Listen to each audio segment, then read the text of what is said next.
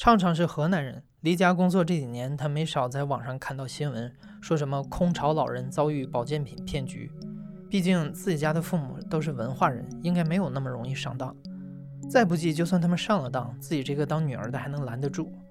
但直到去年，他才发现这个事情没那么简单。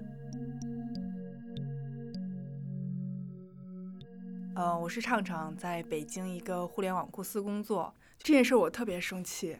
就为什么？因为我妈在前年的时候就突然手就特别黄，然后去医院检查的时候，医生就说是缺铁，然后或者是就是平时吃肉吃太少了之类的。因为我妈特别喜欢素食，然后我正好前年的时候就去日本，我就给她买了就日本牌子的那个保健药，就是专门补铁的，就翻扣的补铁的。然后我妈吃了之后就。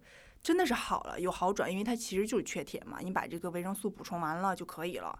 然后他吃完之后特别好。然后我在去年元旦的时候，我就又去了日本，我就给我妈打电话，我说：“妈，我前年给你买的那个药，你应该吃完了吧？都已经一年了。我当时只买了一年的药，我说我再给你买一点吧，正好我去。”然后我妈就说不用了，闺女，我有一新的吃的，是街上那谁谁跟我介绍的。然后我就说什么东西啊？你发我看看。然后我妈就把就是那个药的图片发给我了。然后我就一看，我说这东西从来没听过这名字。然后我就先是上了万能的淘宝，因为我想就如果是有牌子的东西，那淘宝一定是会有旗舰店之类的。然后我在淘宝上什么都没搜到。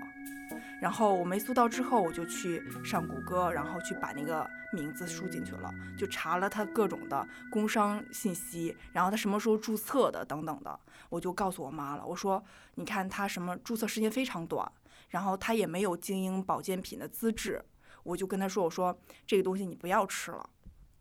然后，但是我妈就特别不信，我妈说怎么不能吃啊？那个人家卖的这东西，咱们那一片小区里的人都在买。畅畅妈妈买的这个保健品名字叫破壁松花粉，在各种保健品商家的宣传广告中，它是一种能够治疗百病的国宝，不仅能够增强抵抗力、治疗肠胃、脑血管贫血，甚至可以抗癌、防衰老。但实际上，它就是个马尾松的干燥花粉，根本就没有什么保健效果。这个药很神奇，这都是套路。这个药在我们那儿有一个实体店，就是因为可能就是十十七八线的十七八线的小城市里面就非常相信实体的东西，他不信你在比如说我查网上的工商注册信息等等的，他们都特别不信，他们非常相信就实体店的东西。然后这个是有一个实体店，然后他们会聘请北京的专家。我不知道是不是北京的专家，就他说我这聘请是北京专家，每天会定时的开讲座，然后就跟就来听讲座的人讲吃什么对你这个年龄段身体好等等的，带着那个北京京腔，然后一本正经的讲说啊，您这症状怎么怎么样，我建议您先服用这个，然后等等过一段时间后，然后你可以再再来我们这儿复诊什么之类的。呃，它不是一个专业的药店，它就是一个。把那个货垒起来，就像一个卖保健品的地方，但是它是有一个很投机的一个地方吧，就是他卖的那个，他除了卖药之外，他还卖一个仪器，叫做那个高电位仪器。这高电位仪器有一个很大的 title，叫海尔高电位仪器。我我查了，这个东西跟海尔一点关系都没有，海尔不背这个锅，但它就是前面加了这个名字。然后所有的人都以为真的是造冰箱、卖冰箱、卖空调那个海尔那个品牌，就相信是他们产的东西。而且他们还有一个人现身说法，就说这是有一个女的特别漂亮，我妈说四十多岁了，长得跟二十岁似的。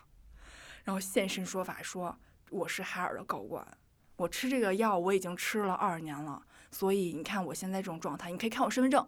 身份证拿出来看，确实四十多岁，但是长得气质呀，然后那个法令纹呐、鱼尾纹什么都没有，哇，真的，就老年人的思维，你不要猜，猜你也猜不明白。我这么说的，我说妈，你记得吗？我当时给你发了各种各样的，我从工商局看的各种信息什么，我都发给你来证明，那个海尔的高管不可能吃了二十多年，因为这东西前年才注册的，怎么可能吃了二十多年？然后我说：“你看这上面就根本没有经营保健品的资质，他怎么能卖呢？”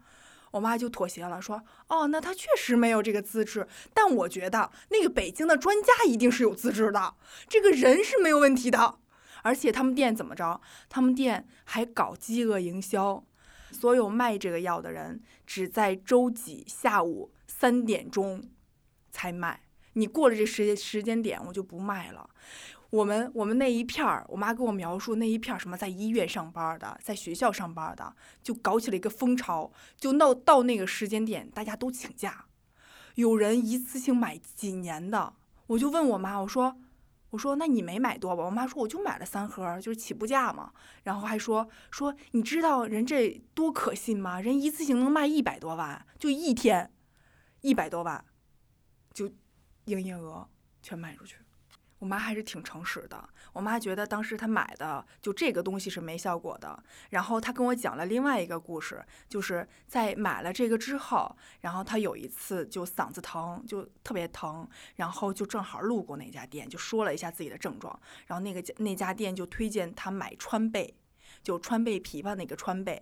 然后我妈还跟我描述说：“哎，这个川贝绝对你不能说我是买错了的，因为这个川贝药店也卖。”但是那个药店买的特小，就那个呃那个大小特别小，人家卖这川贝一个顶它四个大小，还比它便宜。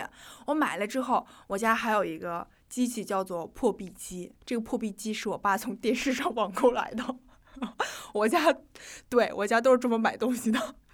然后我妈就把那个川贝放到破壁机里面，全打碎打成沫，然后就吃了。吃了之后，我妈跟我描述，她三天就好了。我也不知道什么原理，但我妈确实吃了之后就好了，就去医院，医生开的药吃了好多天没好，就吃了这个嗓子就没事儿了。我以前就我妈没买这个东西之前，我觉得我妈到了这个年龄肯定也是要买的，毕竟都到这个年龄了嘛。就我妈也不是一个例外，身边人都买了，但是我觉得我是有能力去说服她的。后来事实证明，我可能真的高估了我们的亲情关系。其实畅畅的妈妈还算理性，在这家保健品店，她只买了三盒入门款的松花粉，还有川贝。但不久之后，她又入了另一家店的坑。这次，她买了一台宣称能够延年益寿的按摩仪。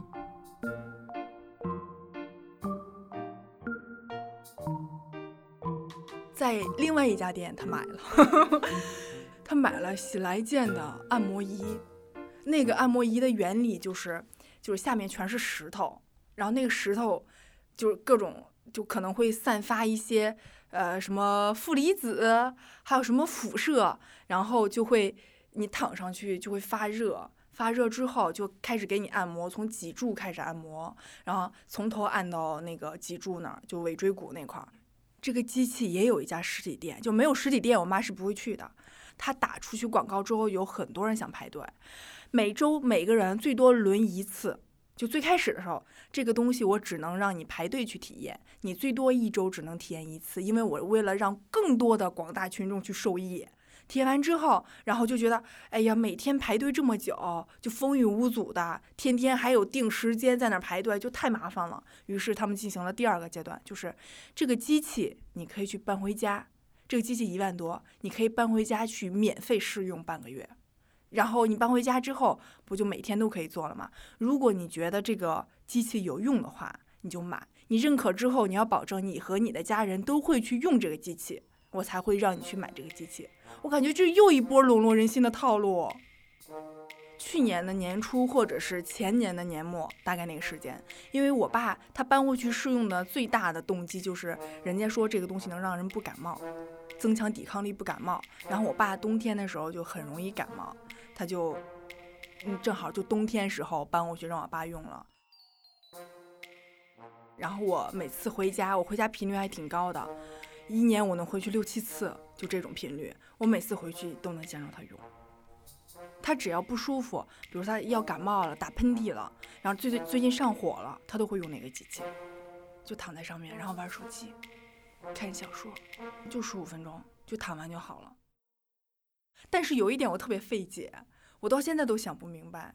我爸用了那个之后，真的没有再感冒过，于是导致我的这些说服，我跟他们讲这个牌子已经被国家爆出来了，我们都已经说了这个是牌子是假的了，为什么它还有用？我爸那个冬天再也没有感感冒过。我的微信在我爸没有感冒之后一点儿都没有了。我后来再说什么，他们都拿这个跟我举例子，说：“哎，你当时不是不让我们买吗？但是你看，我买了这个之后就是很有用，比吃比打那个感冒疫苗有用吧？比去医院开药有用吧？你为什么不让我们买？” 我也很费解，为什么它会有用？对，就是这样，不了解。好生气，但是还要保持微笑跟他们去解释，耐心的跟他们解释。我就问他，我说妈，我是你亲女儿，我能害你吗？我我学了这么多年学，我好不容易有了独立自主的能力，我能在网上帮你查一下，然后看一下哪些是真的，哪些是假的，帮你做出判断。你为什么不信我呢？然后我妈就说，网上那都是假的。对我妈就是这么说的。我就妥协了，我真的妥协了。就我发现，其实不只是在保健品这个这个问题上，我跟他们沟通不了。其实，在比如说谈恋爱，然后其他各个方面、工作方面什么的，我们都有特别大的分歧，就也聊不通。我想说服他，他想说服我。我举一个典型的例子，就是我跟我前男友，其实后来分手了嘛。我跟我前男友后来分手之后。我们分手的原因特别简单，就是觉得彼此不合适了，然后我们和平分手了。我们是去年五月份分手的，然后我妈是从去年一月份左右知道我们在一起的。他们的顾虑在于那个人是东北人，东北太远了，他不希望女儿嫁到那么冷的地方去。他们就是听听说我有男朋友之后，他们没有问任何问题，他们只问了一个问题，说在哪儿的？我说黑龙江的。然后我妈就说。别聊了，我妈当时在拖地。我妈说别聊了，我爸当时在喝茶。我爸把杯子一放，回自己房间了。不行，分了。从那天以后，畅畅的妈妈几乎每天都会给他打一个电话，劝他分手。那段时间结束了每天繁忙的工作之后，畅畅还要花四十分钟去聊这件事儿，这让他非常崩溃。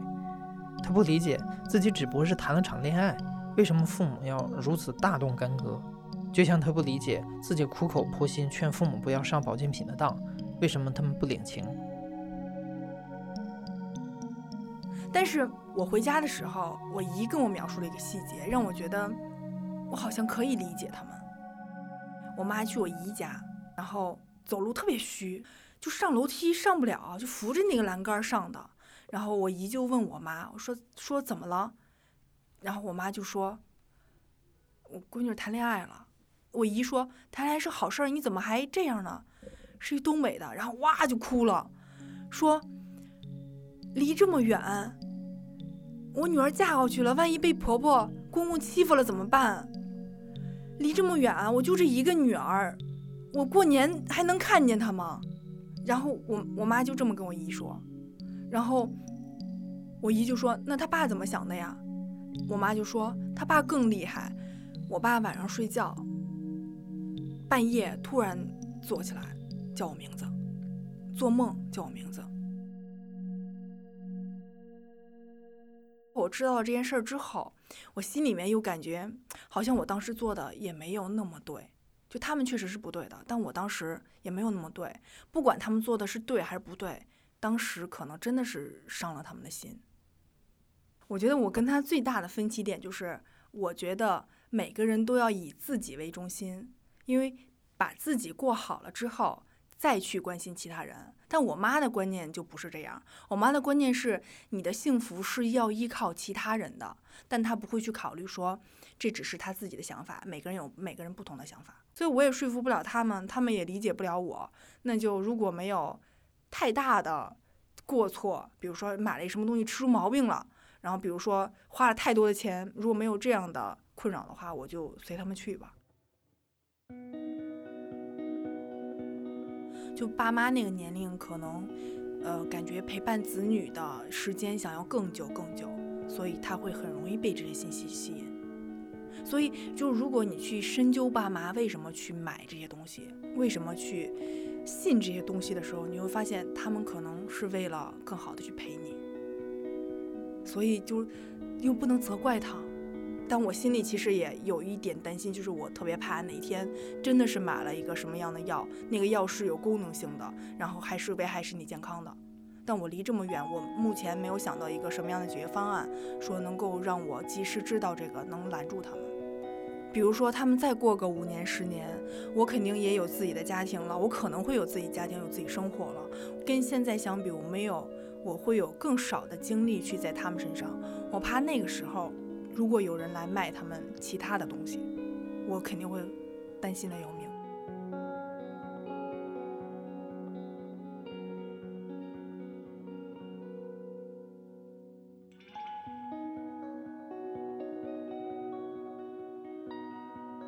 畅畅开始明白，爸爸妈妈之所以会在保健品上闹出这么多笑话，不是因为偏执和愚昧，而是因为焦虑。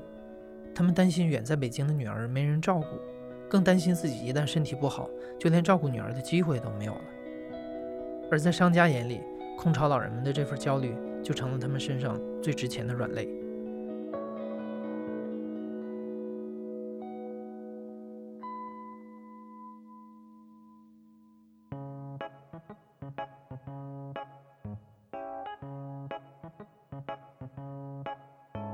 现在正在收听的是亲历者自述的声音节目《故事 FM》，我是主播艾哲。本期节目由梁科制作，声音设计杨帆。